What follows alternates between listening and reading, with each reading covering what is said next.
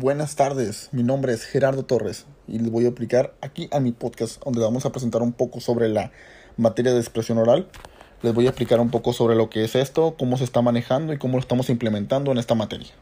Es muy importante decir que esta materia es verazmente importante. ¿Por qué? Porque en lo que cabe es algo que siempre nosotros lo expresamos todos los días. ¿Qué hablamos con expresión oral? Expresión oral es algo que a nosotros nos identifica mucho ¿Por qué? Porque es la forma en cómo nos comunicamos. No sistemáticamente tenemos que hacerlo en una forma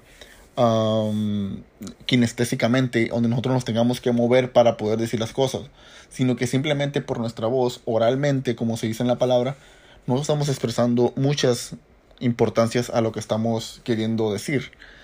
Es por eso que en esta materia que nosotros está siendo impartida por la maestra Cristina, está siendo muy importante porque nos está abriendo mucho camino a nosotros y nos está diciendo cómo tenemos que hacer todo.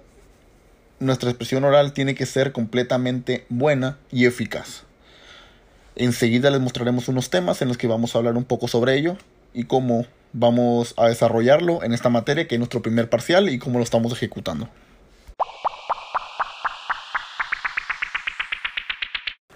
Hay que ver primordialmente cómo nosotros implementamos la primera actividad con nuestra maestra, que fue, en este tema tuvimos que hacer un diario. Fue un diario como para ver nuestros días, cómo nosotros nos manejamos en una semana, qué hacemos, eh, cómo, ah, cómo interactuamos nosotros con nuestra sociedad, nuestro trabajo, nuestras tareas y todo eso. Es eh, bastante importante lo que nosotros nos dejó porque en ese tiempo nosotros a veces eh, no pensamos las cosas o no realizamos lo que hacemos en todos los días pero en ese momento, como lo mencionamos, es meramente importante. Y como miramos en este contenido, ese diario fue algo muy eh, que nos llamó mucho la atención a nosotros, que era un trabajo que ningún maestro lo había implementado y, y nuestra docente lo implementó de una manera muy eficaz.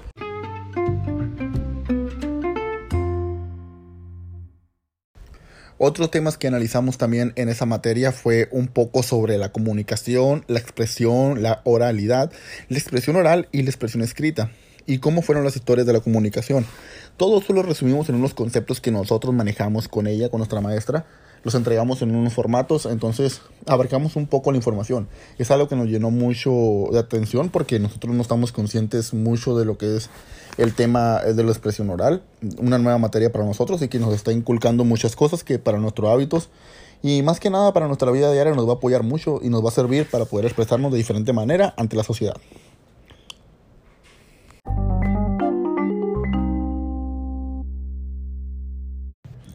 Bueno, en nuestro siguiente tema que tuvimos también vimos un poco sobre lo que fue el diagrama de Venn, donde nosotros tuvimos la información sobre un PowerPoint, donde nosotros analizamos las cosas.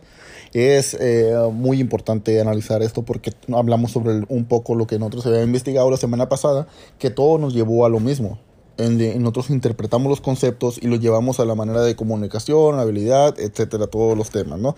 Que ya hablamos en el siguiente, en el pasado tema del podcast.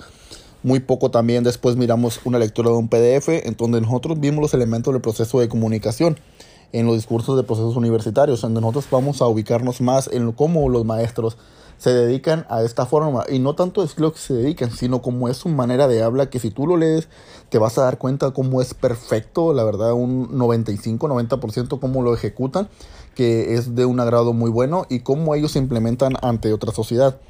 También vimos un poco una reflexión eh, bueno, no vimos la reflexión, sino nosotros creamos una reflexión que después pudimos analizarla y verla de una manera concreta, donde nosotros nos dimos cuenta que es muy importante, cómo es el circuito de la comunicación, cómo está englobado y cómo se desarrolla día con día.